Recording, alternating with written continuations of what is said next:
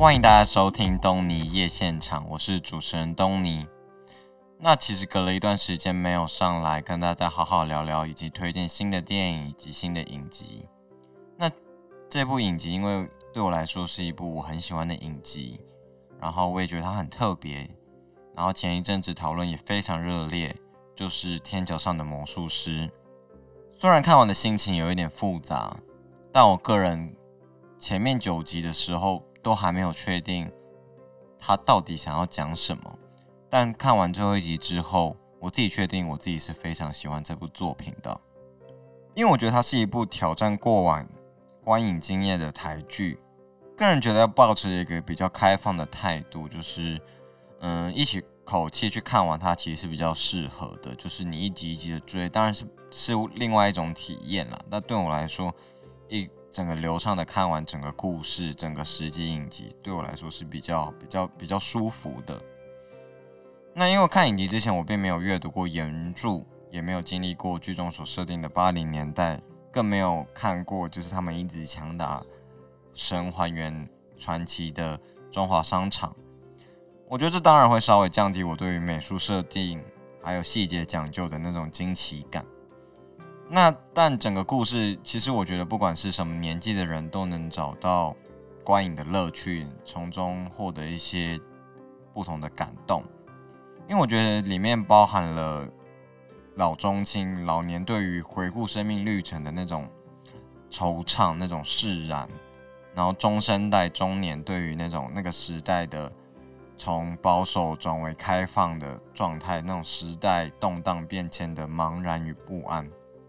那少年就是更不用说，对于自我探索的恍然与焦虑，以及恋爱的感觉，是影集中很也很重要的卖点。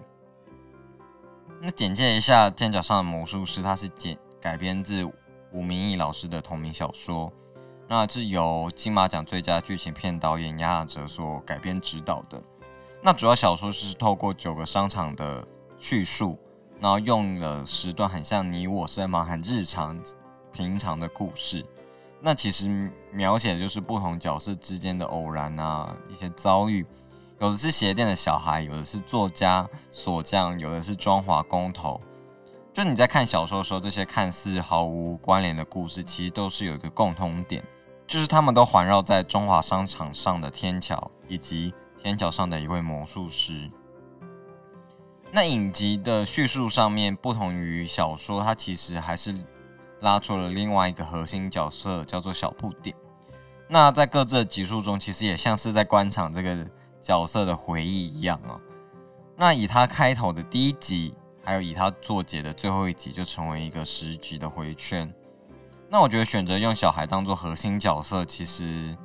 也许是小孩在记忆里面所有的感受都比成人来的扎实跟原始。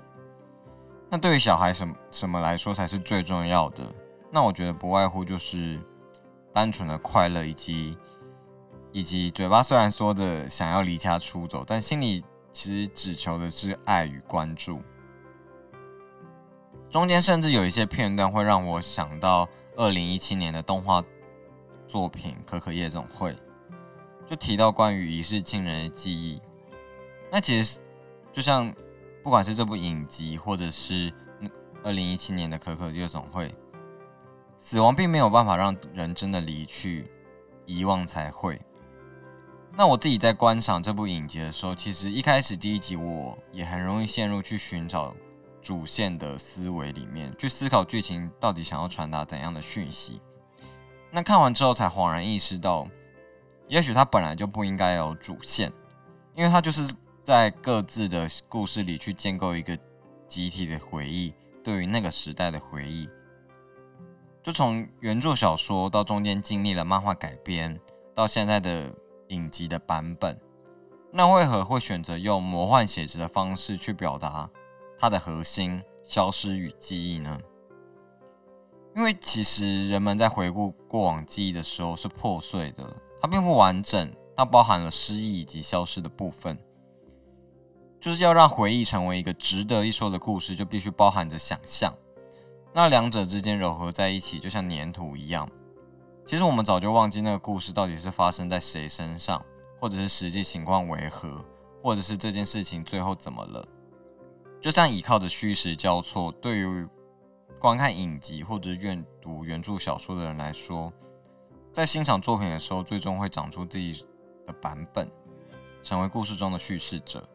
以及与自己生活中的极光片语做连接。那最后难免会疑问说，这个天桥上的魔术师到底是否真实存在，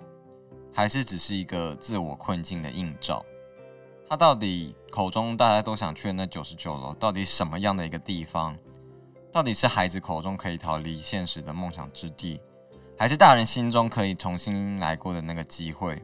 我觉得看完影集之后，每个人都有各自的答案，也无法被定义。这部影集，我觉得记录着保守转为自由奔放的八零年代，记录着百工百业的中华商场，不管是与邻居女孩的那段难忘的初恋。或者是小不点哥哥 Neil 下课后送他的那只烤玉米，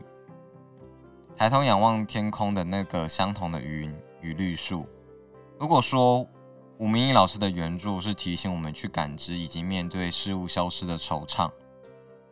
那导演杨雅哲的影集是让我们回忆起那些消失的事物，是因为有爱，才让我们觉得它真的存在吧。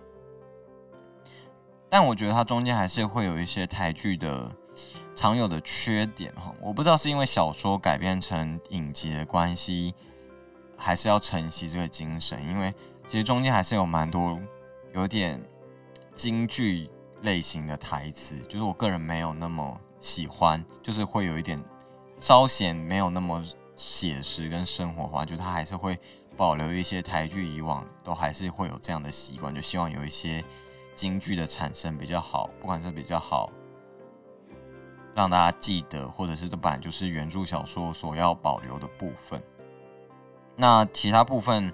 还有像是，就当然他花他们花了很多的预算跟动画效果去重现那个传奇的中华商场，以及非常美算是美轮美奂啦，非常非常细致的画面。但其实，在观看的时候，有些画面你还是难免会觉得它。当然就是三 D、三 D、三 D 做出来的，就是多多少少会让我有一点、有一点出戏，就是没真的没有办法到完全的融入，会觉得嗯，就是啊，这个是现在是有一点写魔幻的感觉，但可是它毕竟部分还是在叙述写实的故事。但上面提到的这些缺点，我觉得算是瑕不掩瑜啦，就是它主要。还是有完整的把他想说的故事，想要去创造的东西，完整的放在影集里面，所以当然都蛮推荐大家看完十集之后来跟我聊聊你们看完的心情是什么。那今天这一集就这样了，那都还是可以上 Instagram 或者是上 Podcast 搜寻东尼夜现场，有任何想听、想说或想要给我们评价，都可以私讯留言给我。那这集就这样了，大家拜拜。